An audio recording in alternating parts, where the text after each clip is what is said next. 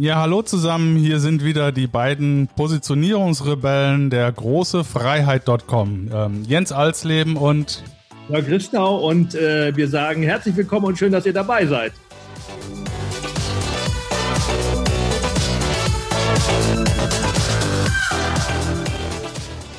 Wie immer geht es äh, bei unserem Podcast darum, die Unternehmensführung emotionaler zu machen. Was muss der Chef machen, damit die Mitarbeiter seine treuesten Fans werden?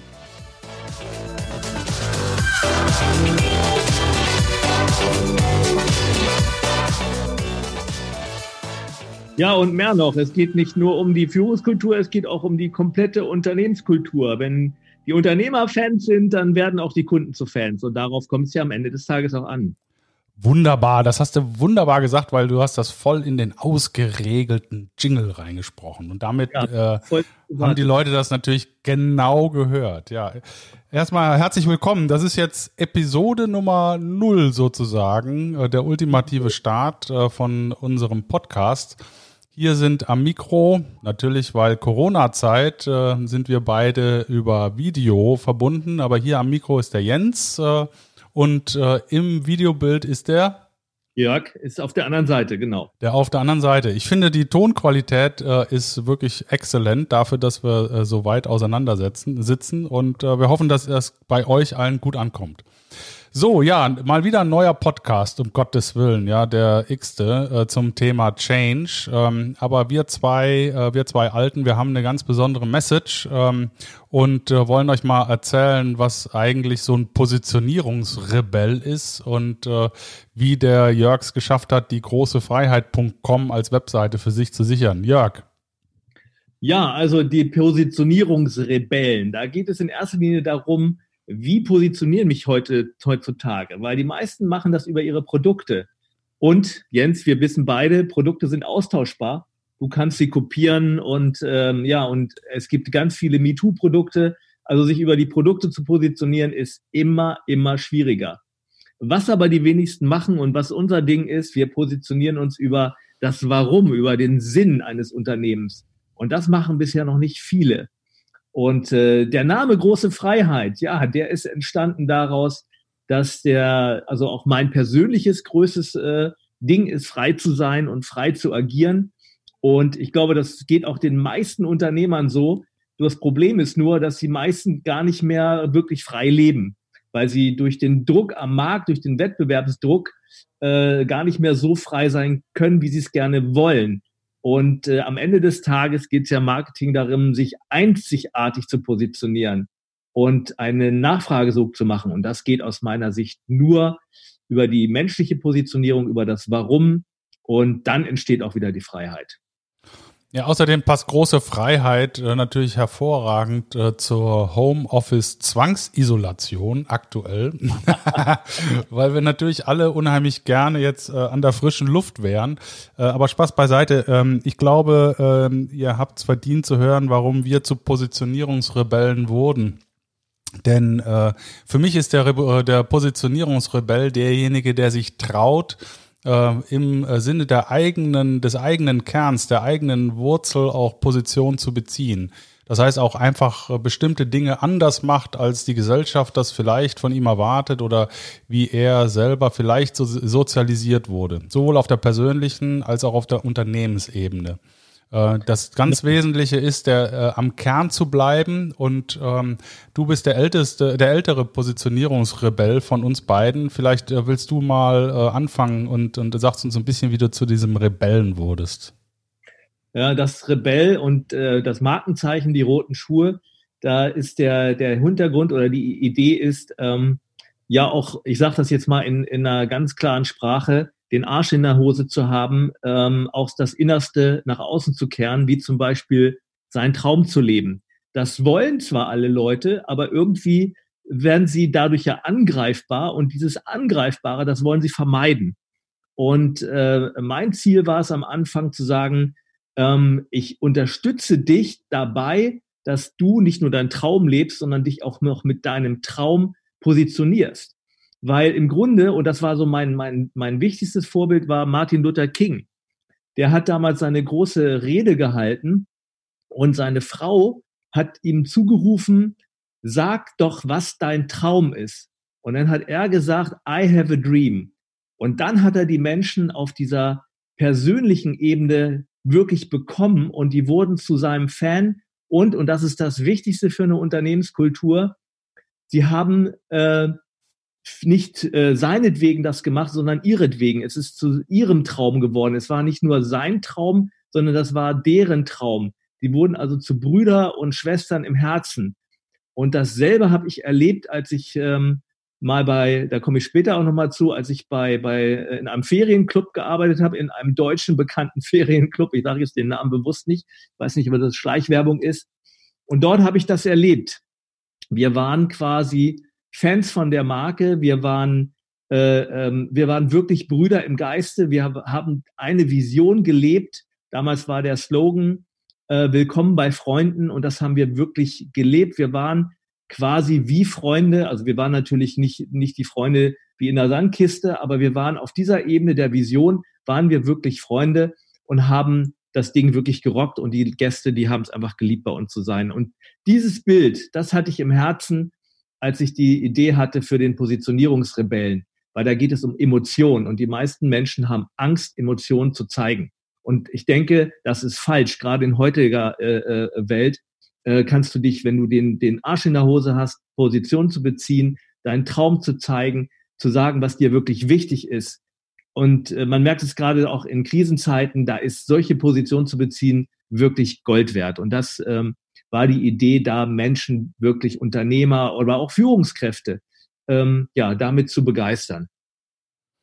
Ja, und ich als alter äh, Positionierungsrebell, äh, ich bin dazu gekommen, weil ich aus äh, meinem alten Hamsterrad auch ausgestiegen bin. Äh, ich habe äh, da kommen wir nachher auch nochmal vielleicht in Ruhe dazu. Ich habe ja äh, sehr, sehr, sehr viele Jahre im äh, Finanzbereich äh, gearbeitet und mich dann auf die ähm, reine Menschenseite geschlagen vor ein paar Jahren, ähm, weil ich festgestellt habe, dass äh, mir tatsächlich im Finance-Bereich das Menschliche, das Zwischenmenschliche äh, wirklich äh, viel zu kurz kam. Ähm, und mit meinem Ausstieg aus diesem Hamsterrad habe ich sehr viel äh, Verwunderung erzeugt, weil normalerweise äh, steigt man eben aus so einem goldenen Hamsterrad nicht aus. Äh, und ich habe mich in dem äh, Moment tatsächlich, als ich dann gekündigt habe und meiner meinem Netzwerk gesagt habe, was ich mache, da habe ich mich tatsächlich ein Stück weit gefühlt wie ein Rebell was ich, weil ich was getan habe, was viele gerne äh, machen wollen würden, aber sich auch einfach nicht trauen. Äh, und äh, ich habe es einfach gemacht. Und äh, seitdem äh, fühle ich mich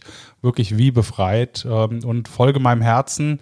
Und so haben wir zwei uns auch äh, zusammengefunden, weil wir diese gemeinsame Vision teilen, dass unternehmerische Handlungen am Mitarbeiter ausgerichtet werden müssen, dass Mitarbeiter äh, mit wertschätzender und, und auch emotionaler Art und Weise an ihr Unternehmen gebunden werden müssen. Und äh, wenn das der Fall ist, äh, Mitarbeiter natürlich auch eine Bindung haben und die extra Meile gehen und das Ganze einfach wahnsinnig viel mehr Spaß macht. Du sagst ja immer so schön, Arbeiten muss Spaß machen, Arbeiten muss äh, die Leute begeistern. Und ähm, das ist das Ziel und Zweck. Und dafür haben wir äh, gute Konzepte erarbeitet. Äh, und ähm, die wollen wir dann auch im Laufe dieser Podcast-Reihe mit euch einfach mal ein bisschen diskutieren.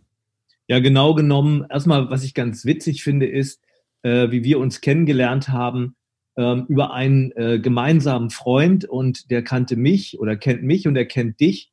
Und der hat sofort gemerkt, hey, da ist irgendwie was bei denen gleich. Und als wir uns kennengelernt haben, war es tatsächlich so, dass wir ähm, fast mit einer Zunge gesprochen haben, obwohl wir uns vorher noch nie gesehen haben. Ja, und das stimmt, äh, ja. Da denke ich immer so, äh, äh, wenn, das, wenn das ein Dritter schon gemerkt hat und uns zusammengebracht hat, ähm, das ist relativ selten. Also mir ist das so häufig noch nicht passiert, dass ich jemanden hatte, der quasi deckungsgleich die Visionen hatte wie ich. Und ähm, was du gemacht hast, das habe ich viel früher gemacht. Du bist äh, im Hamsterrad erstmal drin gewesen und ich habe gemerkt, als ich eingestiegen bin ins Hamsterrad, bin ich direkt wieder raus und habe gesagt, nee, das ist nicht mein Ding. Weil ich habe damals nach dem Studium äh, bei einem Konzern angefangen und ähm, bin in eine klassische Karriereleiter rein was auch was mit Vertrieb zu tun hat, aber die meisten Karriereleitern gehen über den Vertrieb. Vertrieb ist auch, macht auch Spaß, überhaupt keine Frage. Aber ich wollte nicht in diese klassische Karriereschiene und bin dann raus und danach dann in diesen Ferienclub. Und das war eins der besten Entscheidungen. Und ich habe die, was du gerade erzählt hast, die gleiche Erfahrung gemacht. Zu mir haben die Leute, die haben alle versucht, mich abzuhalten. Bist du bekloppt? Was kann man noch nicht machen? Du kannst doch so ein, so ein äh, sicheres Unternehmen nicht verlassen mit so einem tollen Gehalt und einem Firmenwagen und soziale Leistungen und was weiß ich, was den Menschen alles so wichtig ist. Und ich habe gesagt, doch, ich mache das. Und lustig war, als ich dann wieder zurück war in Deutschland, also ich war im Ausland, haben dieselben Leute gesagt, oh, den Mut, den hätte ich auch gerne mal. Das ist ja großartig, was du gemacht hast. Und ich glaube, dass es viel, viel mehr Menschen äh, gerne machen würden, einen anderen Weg zu gehen. Das muss nicht immer so radikal sein, wie das bei uns der Fall ist. Aber unsere äh, Vision, und ich sage das jetzt mal auch für dich mit, ist Menschen wirklich dabei zu be äh, begleiten, diesen Weg zu gehen. Und der Witz dabei ist, und das finde ich immer so phänomenal, das bedeutet ja nicht, dass man weniger erfolgreich ist. Ganz im Gegenteil, sondern meine Erfahrung ist, wenn man diesen menschlichen Weg geht, ist man am Ende des Tages viel erfolgreicher, weil jeder, der daran mitarbeitet, wenn du Unternehmer bist, wenn du Führungskraft bist, das für sich tut. Und das ist der große, das ist die große Kunst das hinzubekommen, dass sie nicht für das Unternehmen arbeiten, sondern dass sie für sich selbst arbeiten. Und dann funktioniert das, gerade von Homeoffice gesprochen, dann ist es, äh, kannst du auch Homeoffice machen oder du kannst auf Bali liegen oder was auch immer. Wenn du, wenn du dieses Warum im Herzen trägst, dann kannst du von überall arbeiten und du wirst es tun, ganz sicher, weil es dein Ding ist. Ja, vielleicht äh, an der Stelle mal die erste äh, ja, ich mal inhaltsreiche Aussage des Gallup-Instituts. Ähm, die haben, äh, die machen, das ist ein äh, Marktforschungsunternehmen, die machen regelmäßig Umfragen äh, zum Thema Mensch und Arbeit.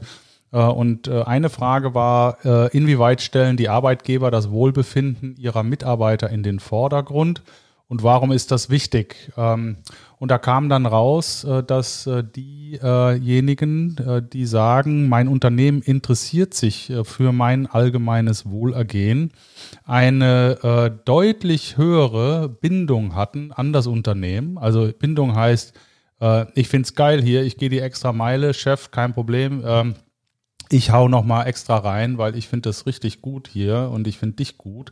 Äh, die haben eine, ähm, eine äh, insgesamt fünfmal höhere Bindung gehabt, äh, diese, diese Leute, als diejenigen, die gesagt haben, mein Unternehmen interessiert sich überhaupt nicht für mein allgemeines Wohlergehen.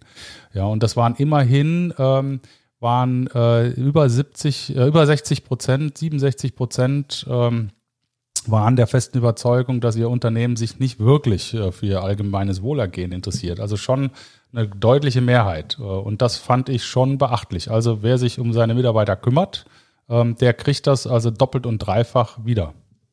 Und ich habe festgestellt, weißt du, ich habe ja auch mit vielen Unternehmern gesprochen und ich habe festgestellt, dass dieses ähm, Wohlergehen äh, äh, aus meiner Sicht falsch interpretiert wird. Die, ähm, die glauben, wenn es um Wohlergehen geht, geht es darum, dass sie den ganzen Tag irgendwie, keine Ahnung, denen das äh, äh Essen hinterhertragen müssen, dass sie denen schöne Äpfel geben müssen, einen gesunden Salat, dass sie ein, äh, ein schönes Büro haben und so weiter. Das ist alles nett, aber das ist damit nicht gemeint.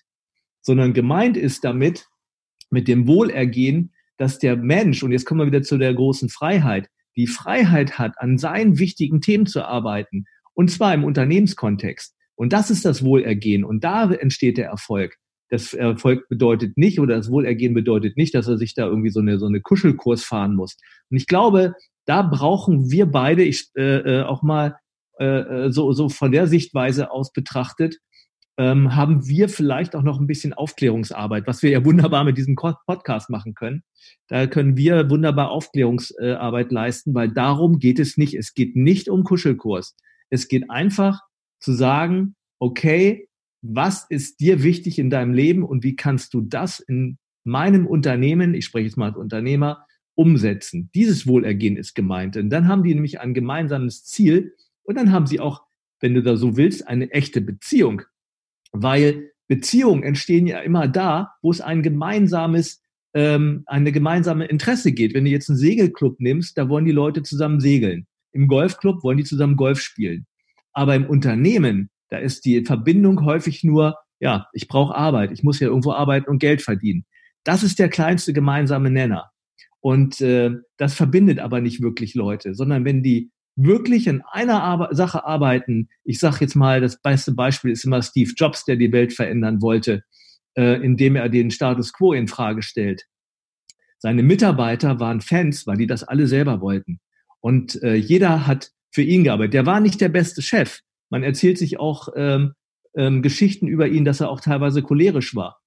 Aber das haben die Leute in Kauf genommen, weil sie etwas Größeres hatten als jetzt das Befindlichkeiten vom Chef oder ihre eigenen. Es gab etwas, was größer war. Und das war diese Vision, die Welt zu verändern, indem man den Status quo in Frage stellt. Und das war das gemeinsame Verbindende.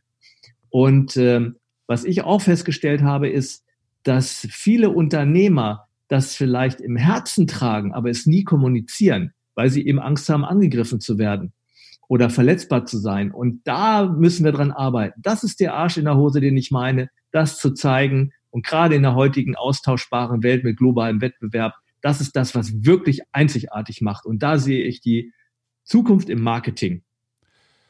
Ja, und an der Stelle äh, nochmal so eine zweite Nummer, die ich ganz wichtig finde, äh, um das Ganze auch äh, nochmal plastisch zu machen. Äh, in fünf Jahren, also 2025, äh, werden rund 70 Prozent äh, der Arbeitnehmer aus der Generation Y und Z kommen. Ähm, das sind Leute, die äh, nach 1981, plus minus, streiten sich immer so die Experten, aber ungefähr nach 1981 geboren sind. Ähm, und das sind Leute, die natürlich in einer Welt sozialisiert wurden, die ganz anders aussah als die Welt derer, die heute die Unternehmen führen. Äh, mit der Folge, dass äh, Thema wie äh, Work-Life-Balance äh, eine viel größere Rolle spielt, dass ähm, die äh, auch noch mit einer ganz anderen ähm, mit einem anderen Selbstbewusstsein an ihre Arbeitgeber rantreten und äh, bestimmte Dinge von den Arbeitgebern einfordern, äh, die sich vielleicht äh, unsere Generation so gar nicht getraut hätte. Und die natürlich auch auf der anderen Seite, wenn sie nicht äh, so behandelt werden, äh, wie sie das glauben, ähm, behandelt werden zu müssen, dann auch natürlich woanders hingehen, weil als junge Generation sie natürlich die freie Wahl haben in einem äh, Land, wo ähm, was überaltert, wo demografische Themen ein, ein Riesenthema sind. Und ähm, in dem Zusammenhang, also neben den 70 Prozent junge Leute, werden 3,8 Millionen Arbeitnehmer aufgrund äh, ihres Alters aus dem Arbeitsmarkt verschwinden bis 2030, weil sie in Rente gehen. Und das heißt, dass natürlich immer weniger Leute versuchen müssen, die Produktivität hochzuhalten. Und äh, die Leute, die dann da sind, äh, haben auch noch entsprechend hohe Führungsansprüche.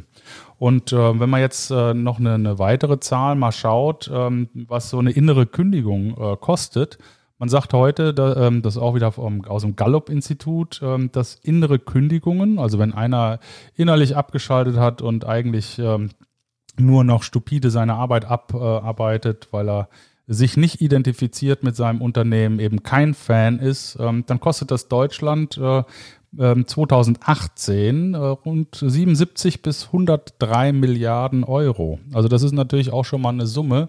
Das heißt, im Umkehrschluss äh, gilt es, alles zu tun auf Unternehmensseite, um innere Kündigungen der Mitarbeiter zu äh, vermeiden. Ähm, und äh, das heißt natürlich, die Leute innerlich wirklich anzufeuern. Ne?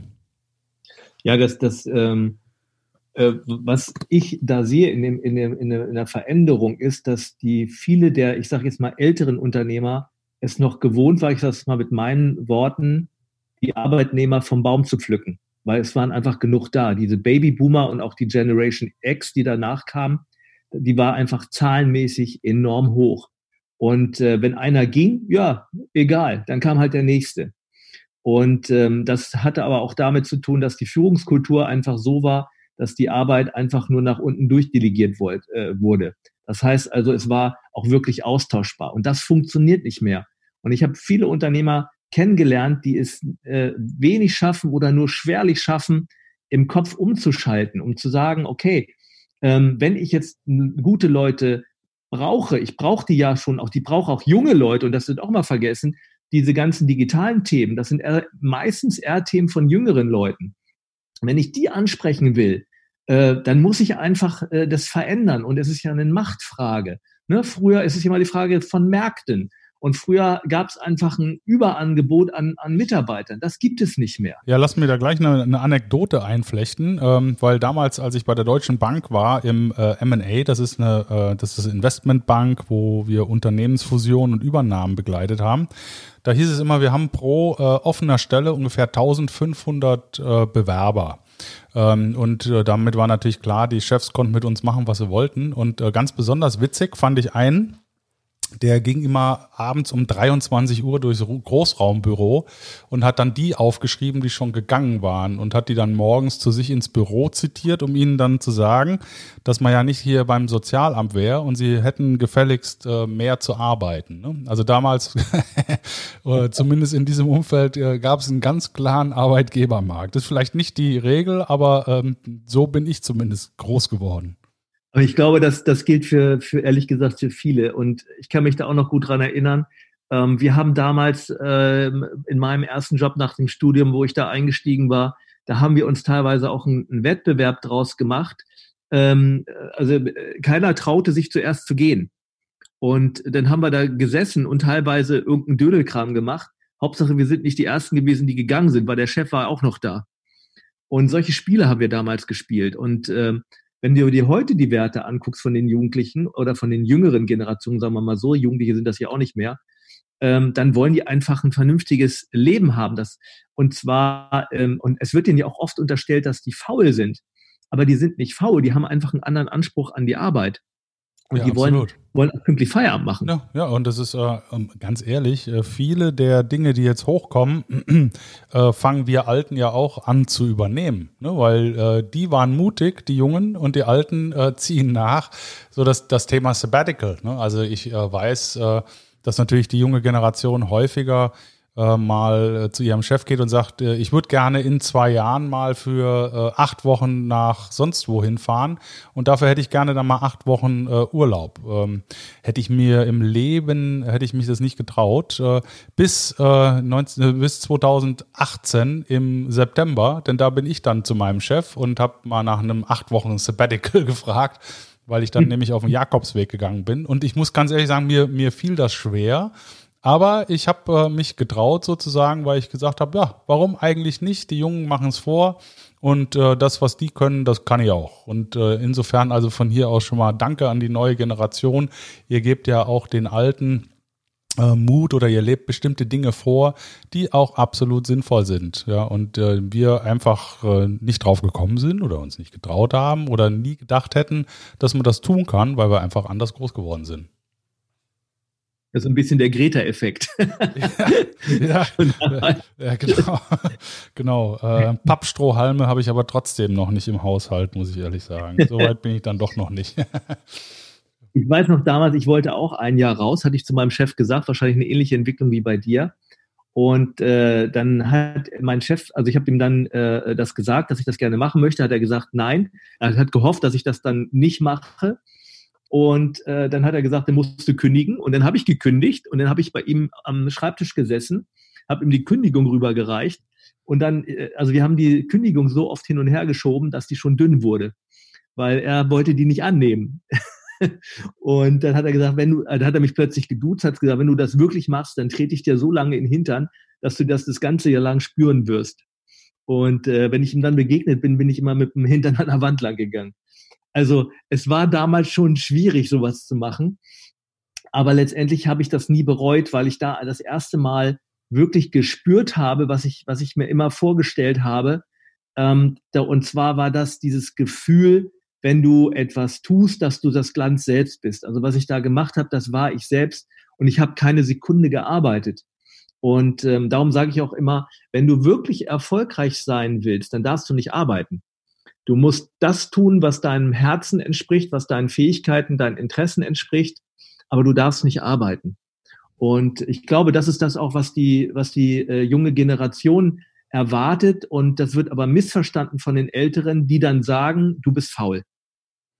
Ja, also ich, ich habe äh, selber drei Söhne, äh, die sind zwischen 18 und 24 und ich äh, habe die ja genauso erzogen. Ich habe ja immer zu denen gesagt, Jungs, äh, macht das, worauf ihr Bock habt, äh, weil ähm, wenn ihr das macht, was euch Spaß macht, dann seid ihr da erstmal grundsätzlich gut drin. dann äh, erschöpft ihr euch nicht. Ihr werdet dann nie müde, weil das, was bockt, das äh, kann man natürlich unendlich lang machen.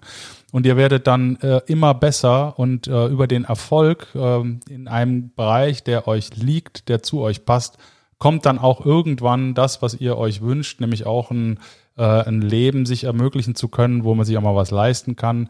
Aber geht nicht umgekehrt, sucht euch nicht den Job aus, der gut bezahlt ist äh, und, und zwängt euch da rein, ähm, auch wenn das nicht zu euch passt, sondern andersrum. Und die Folge ist, dass sie genau das machen. Ne? Und ähm, das ist natürlich eine ganze, ganze Generation, die sich jetzt eben traut, diese Ansprüche für sich selber auch einzufordern und äh, man könnte jetzt sagen, das sind die Geister, die ich rief, aber das ist genau das, was wir als äh, Elterngeneration ja auch äh, erhofft haben, dass unsere Kinder diese Freiheit dann noch ausleben. Ja, absolut. Und du hast gerade über Geld gesprochen. Also was ich auch festgestellt habe damals, als ich da in dem Ferienclub gearbeitet habe, da habe ich ja nicht viel Geld bekommen und ich war trotzdem glücklich.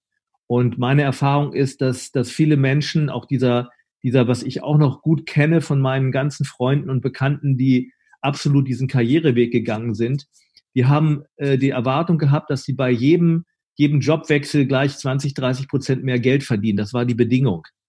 Und ähm, also aus, aus heutiger Sicht würde ich sagen, denen ging es gar nicht um, um, um Geld, um, um normales Gehalt, sondern den, das Geld war bei denen mehr Schmerzensgeld, weil sie eigentlich, wenn sie in sich hineingehorcht haben, diesen Job gar nicht mochten. Und ähm, dann komme ich auch schnell zu der Frage, was bedeutet Glück? Und, ähm, und Glück bedeutet ja nicht viel Geld zu verdienen, sondern Glück bedeutet, etwas Sinnvolles zu tun, etwas für andere zu tun. Ähm, wenn das nicht so wäre, würde es ja gar keine Ehrenämter geben. Und wenn ein Unternehmer das im Herzen verstanden hat oder eine Führungskraft und das in seine Kultur einbaut, dann ähm, spielt auch dieses, dieses äh, Gehalt gar nicht mehr so die Rolle. Das heißt also, wenn er irgendwo einen Euro mehr bekommt, dann wird er auch nicht gleich wechseln, weil Fans bleiben auch treu, auch wenn es mal schwierig wird und denen geht es eben letztendlich nicht nur um das Geld. Ja, das, da weiß der HSV äh, auch was von zu erzählen. Ja. oh, leidiges Thema. Ja. und er hat trotzdem noch Fans. Ja, also eben, das meine ich ja, genau. Ja, ja, absolut. Ich sehe in Hamburg immer noch ganz viele, die, die diese, diese äh, Flaggen an den, an den Spiegeln klemmen haben oder obendrauf mit den HSV fahren. Und, äh, und trotzdem, und, und das finde ich das Coole, und trotzdem, gerade wenn es denen schwierig geht, demonstrieren sie und wir halten zu dir. Und das also, finde ich so cool. Also ich kann, kann auch da wieder eine Anekdote äh, berichten. Ich war ähm, lange, lange Jahre in Mainz und ähm, habe also den Aufstieg und den Niedergang von Mainz 05 äh, erlebt unter Jürgen Klopp. Und äh, diese Stadt war vor Klopp ähm, halt eine Stadt mit einem Fußballverein. Und ähm, nach Klopp waren die Mainzer alle Klopptimisten. Also da gab es Sprüche, da haben die Mainzer gesagt, äh, ich bin ein Klopptimist. Das heißt, dieser Typ hat also die Stadt verändert, äh, hat die Menschen ähm, so mitgerissen, äh, so zu treuen Fans gemacht, dass selbst die, die kein Fußballfan waren, Fans waren des Fußballvereins, weil der so eine wahnsinnige Stimmung gemacht hat da und passte natürlich auch gut äh, zum äh, zur Fasenacht, zum Karneval. Aber da, aber da, da habe ich verstanden, dass wenige Menschen und eben die Menschen in der Regel, die sichtbar sind, durch die Art und Weise, wie sie mit ihren Mitarbeitern und ihrer äh, Umwelt umgehen, äh, tatsächlich eine Welt verändern können. Und das hat er dann äh, in, Bo in Dortmund gemacht und das macht er jetzt bei Liverpool. Also scheint er da irgendein System zu haben ähm, als äh, Führungskraft, die äh, tatsächlich ähm, unabhängig von äh, kulturellen äh, Grenzen oder Landesgrenzen eine Wirkung entfaltet. Und darum geht es uns letztendlich auch als Berufsträger hier, äh, dass wir ähm, die Unternehmen und die Unternehmer in die Lage versetzen, äh, genau das zu tun. Ja, und, und das ist ja auch so, daran, daran kann man, kann man sehen, das ist der, der Klopp ist einer für mich der, der großartigsten Führungspersonen. Ähm, weil er schafft es, egal wo er hinkommt. Und da merkt man doch, dass es was mit Führung zu tun hat. Ne? Also ja, sicher, ich sag mal so, wenn, wenn, ich jetzt als Führungsperson in ein gut funktionierendes Unternehmen äh, äh, komme, muss ich schon ziemlich dämlich sein, das zu zerstören. Obwohl das können auch Leute, also keine Frage. Aber er schafft es ja auch, ähm, unter, oder Fußballvereine, die eigentlich im, im, im, im Nirmandsland gearbeitet haben, plötzlich äh, ähm, wirklich bekannt zu machen. Und das zeigt sich ja immer wieder. Und er macht nichts anderes. Er macht nichts anderes, als mit denen gemeinsam eine Vision zu entwickeln und die so in deren Herzen äh, äh, pflanzt, dass die wirklich auch zusammenspielen. Es bringt ja auch nichts, wenn du Einzelspieler hast auf dem Platz. Ja, überhaupt nicht. Aber was auch wichtig ist, ist, dass äh, er den, den Kern äh, vom äh, FC Liverpool halt auch bedient. Also ja. was ist der Verein? Äh, welche Werte verkörpert der Verein? Äh, was für ähm, eine, eine Emotionalität äh, strahlt der Verein aus? das ist ja das, was man spürt, selbst wenn man eben kein Engländer ist. Aber die Emotionalität in dem Verein, wo so viel Geld dran hängt, was auch so durchstrukturiert ist, so ein Profileben, was so auf Effizienz getrimmt ist, da spielt die Emotionalität trotzdem eine ganz entscheidende äh, äh, Rolle. Die äh, mentale Kraft des, äh, der Mannschaft heißt es immer, ähm, die ähm, entscheidet über Erfolg oder Misserfolg. Und diese mentale Kraft, der, er ist ein Mentalcoach im Spitzensport und dieser Mentalcoach äh, Jürgen Klopp, der würde mit Sicherheit auch in der Wirtschaft ähnliche Erfolge erzielen, weil er nämlich äh, mit dem gleichen Thema dort ansetzen würde was für einen Kernwert hat das Unternehmen, äh, was verkaufe ich da eigentlich, äh, was ist das Warum und äh, wie kann ich dieses Warum nach innen und nach außen so darstellen und so erklären, dass die Leute das begeistert kaufen. Und er ist, und das ist der, der, der Punkt, er ist mega emotional. Der hält nicht hinterm Berg mit seinen Emotionen. Absolut. Ja, genau, das ist auch wichtig viele Unternehmer, die versuchen da immer ihre Fassade nach vorne zu tragen oder Führungskräfte und verstecken sich hinter der Fassade. Und ähm, das hat aus meiner Sicht, also das ist so wie, wie, wie Führung hinter einer Glasscheibe. Ähm, und Emotion verbindet Menschen. Und das kann der Klopp wunderbar und der, der spricht auch eine klare Sprache, der versucht nicht, sich immer gestellt auszudrücken, sondern wenn etwas scheiße ist, dann ist das halt scheiße. Dann wird das auch gesagt. Und die Leute akzeptieren das auch.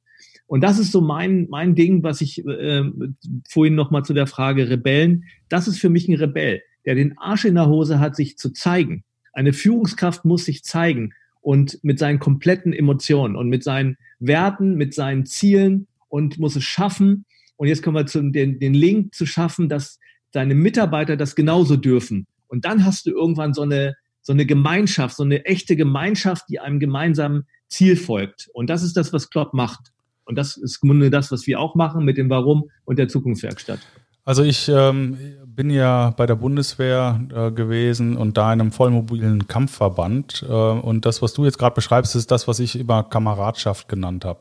Mhm. Dass wir wirklich äh, ein eingeschweißtes Team waren, äh, wo ich genau wusste, ich kann mich hundertprozentig auf äh, meinen Nachbarn verlassen. Und wir sind alle für dieselbe ähm, Idee, für dieselbe Vision ins Gefecht gegangen. Äh, das war in dem Falle die Verteidigung unserer freiheitlich-demokratischen Grundrechte. Ähm, und ähm, ist aber egal. Ich kann jeden Unternehmenszweck, jeden Kernzweck eines Unternehmens nehmen, äh, wenn ich die Leute entsprechend darauf einschwöre ähm, und äh, auch dafür Sorge trage als Führungskraft, dass sie das bekommen, was sie brauchen, um das umzusetzen dann kann ich immer ein, eine Art Kameradschaft erzeugen. In meinen 26 Jahren dann hinterher in der freien Wirtschaft, muss ich sagen, habe ich das extrem selten erlebt, dass dieses, äh, die, ja, ich sag mal, auch diese Emotionalität, dieses Wir-Gefühl auch tatsächlich äh, so befeuert wurde, dass sie glaubwürdig war. Das ist was mhm. anderes, als jetzt äh, eine geile Weihnachtsfeier zu machen äh, oder, äh, keine Ahnung, einen tollen Betriebsausflug, ähm, sondern das ist ja etwas, was im Tagtäglichen gelebt werden muss. Ne? Ja, und die, die Systeme sind ja häufig so auch in den Unternehmen, dass die Menschen in, in Konkurrenzsituationen gebracht werden. Also ich habe auch mal beim Immobilienmakler äh, gearbeitet, ähm, ein Jahr lang. Das war auch eine, eine wichtige Erfahrung für mich, wo ich dann festgestellt habe, wie man auch äh, gute Teams ähm, in einen Wettbewerb bringen kann. Und, äh, und das ist immer dann der Fall, wenn die, wenn die dann anfangen, ihre, sich gegenseitig die Kunden abzujagen. Weil wer den Erstkontakt hatte, der ist derjenige, der, der den, die Provision bekommt. Und das war dann immer wie so ein Spießrutenlauf. Und dann hat sich keiner getraut, krank zu sein, weil wenn irgendjemand irgendwo ein Kunde aufgetaucht ist, äh, dann hat er den ja verpasst. So, und, und das sind so, also das sind so zwei Dinge, was ich dann eben auch, das ist jetzt mehr so auf der Organisationsentwicklungsgeschichte, dass man darauf achtet, dass die, Unternehmenskultur oder die Systeme im Unternehmen nicht so sind, dass man in einen Wettbewerb geht. Weil dann werden die Leute zu, zu bitteren äh, Konkurrenten. Ja, ich, äh, ich habe auch ähm, jetzt mit dieser ganzen Corona-Krise immer mal wieder äh, das Thema Führung unter Unsicherheit ähm, vor Augen, was wir damals bei der Bundeswehr gelernt haben. Ähm, und das ist ja wahrscheinlich etwas, was, äh, also das ist sicherlich nicht das neue Normal, aber Unsicherheit ist ja auch vor Corona und auch wird auch nach Corona fast schon das neue Normal geworden. die sogenannte VUCA-Welt, wo alles ein bisschen unsicher ist und, und immer komplexer wird. Und äh, ich erinnere mich an einen äh, Passus äh, der äh, Dienstvorschrift Innere Führung, ähm, der darauf eingeht und äh, finde ich auch äh, einfach zitatfähig. Da steht, gerade Einsätze können Menschen stärken und Schwächen äh, zu, können bei Menschen Stärken und Schwächen zutage treten lassen, die bisher im Verborgenen geblieben sind. In Zeiten gemeinsamer Belastung, Gefährdung und Bewährung kommen auch Dinge zur Sprache, die an die menschliche Existenz rühren – Umgang mit Angst oder Fragen nach Schuld und Versagen dürfen dabei nicht verdrängt oder heruntergespielt werden, sondern müssen ehrlich und einfühlsam besprochen werden. Aus einer solchen Gesprächskultur entsteht, äh, entstehen neben ethischem Bewusstsein auch gegenseitiges Vertrauen und sichere Gefolgschaft. Ja, und äh, dieses, äh, dieses einfach vertrauen können, was du sagst, ja, dieses, äh, auch das, das tiefe äh, menschliche Gespräch, zwischen äh, den Leuten, die führen und den Mitarbeitern. Äh, das ist auch ein, ein ganz, ganz, ganz wichtiges Fundament für eine Fankultur. Ich muss einfach ähm, das Gefühl haben, dass die Führungsetage äh, und äh, die, äh, der Rest des Unternehmens nicht abgekoppelt äh, voneinander nebenher leben, sondern dass dann tiefes Verständnis herrscht äh, zwischen allen Ebenen und allen Bereichen des Unternehmens. Hm, ich habe da, da habe ich auch zu dem Thema Vertrauen so ein, so ein Erlebnis gehabt. Da ging es um das Thema, weil das ist ja momentan wirklich äh, wie so ein Damoklesschwert über vielen Unternehmen, das Thema digitale Transformation. Und da hatte ich auf einer, war ich bei einer Podiumsdiskussion und da saßen, saß ein IT-Experte, ein Unternehmer, ein äh, der Leiter vom Hamburger Ar äh, äh Arbeitsagentur äh, für Arbeit heißt das. Und ähm, die haben darüber gesprochen. Und der Unternehmer ähm, ähm, sprach immer äh, so, ja, das, das geht bei uns nicht und das ist schwierig und das ist schwierig. Und der, der IT-Experte sagte, das ist nicht schwierig, das ist ganz einfach. Das kann, und trotzdem merkte ich immer, dass, der, dass es bei dem Unternehmer einen Widerstand gab. Und, mhm. ähm, und dann habe ich äh, ihn mal gefragt und so ein bisschen auf den Zahn gefühlt und dann hab, sagte er, wie soll ich das denn machen, dass ich jetzt plötzlich meinen ganzen Mitarbeiter vertrauen soll? Und da habe ich gesagt, okay, das ist der Kasus Knacktus der digitalen Transformation und da hakt vieles auch dran. Ja, Mensch, also äh, jetzt haben wir schon äh, fast 40 Minuten geplaudert. Ähm, bei den nächsten Episoden werden wir dann äh, ganz strukturiert äh, durch diese ganzen Themen durchgehen. Äh, wir werden euch zeigen, äh, was es mit einem äh, Change Booster auf sich hat, äh, was es damit auf sich hat, im Rahmen von Einzel- und Team-Coachings äh, Führungskräfte ähm, zu unterstützen bei äh, ihrer äh, Trans, äh, Transformation hin zu einem, äh, wie ich es immer nenne, Listening Leader und äh, werden dann auch im, im äh, Zuge der nächsten Wochen immer mal wieder interessante Interviewpartner äh, mit äh, dazu nehmen, die diese einzelnen Themen behellen, äh, erhellen können. Und äh, wir freuen uns natürlich auch auf Feedback von euch. Ähm, das, äh, das heißt, äh, schreibt uns äh, immer auf äh, großefreiheit.com ähm, oder schickt uns äh, ein entsprechendes Mail auf äh, ja@großefreiheit.com oder jr großefreiheit.com und äh, natürlich wie immer bei dem Podcast am Ende äh, kommentieren, liken, teilen und äh, der Welt davon berichten, dass zwei Positionierungsrebellen in die Welt getreten sind. Und die Welt verändern wollen. Genau so ist es. Also in diesem Sinne, Madet Jod, wie ich Kölsche sage. Und äh, wir sehen uns dann hoffentlich und hören uns beim nächsten Mal. Also, Macht's gut und tschüss von mir und von. Ja, tschö. Tschö.